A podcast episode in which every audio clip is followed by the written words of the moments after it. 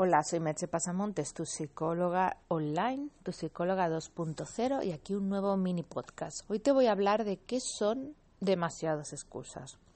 ¿Qué está pasando cuando pones muchas excusas? Pues te lo voy a decir muy claro. Cuando tú pones muchas excusas o alguien te pone muchas excusas en cualquier tema, es que no quiere hacerlo. Cuando no quieres hacer algo, todos son excusas cuando no te apetece hacer algo, cualquier pequeño motivo, cualquier pequeña excusa es bueno para no hacerlo. Vamos a suponer que te han invitado a ir a, a una cena y dices, uy, que está demasiado lejos, uy, que la hora no me cae bien, uy, que es que ese día, luego al día siguiente me tengo que levantar, uy, que todo eso son excusas.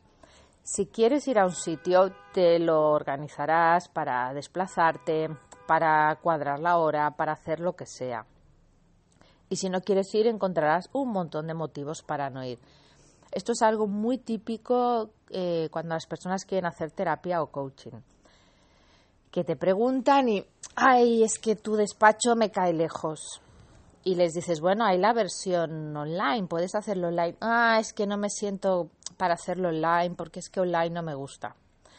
Bueno, pues claro, si online no te gusta y te cae lejos, en fin, eh, hay pocas maneras, pero si te interesara de verdad te desplazarías o probarías, por lo menos probarías la versión online.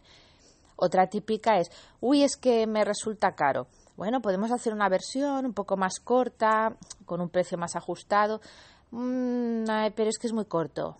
Eh, no, es que no quieres hacerlo.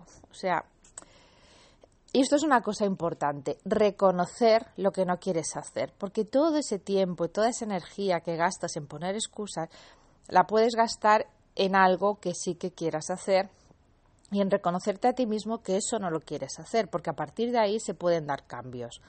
Si yo no quiero cambiar una determinada conducta y lo reconozco, por lo menos estoy en el conocimiento de lo que está sucediendo.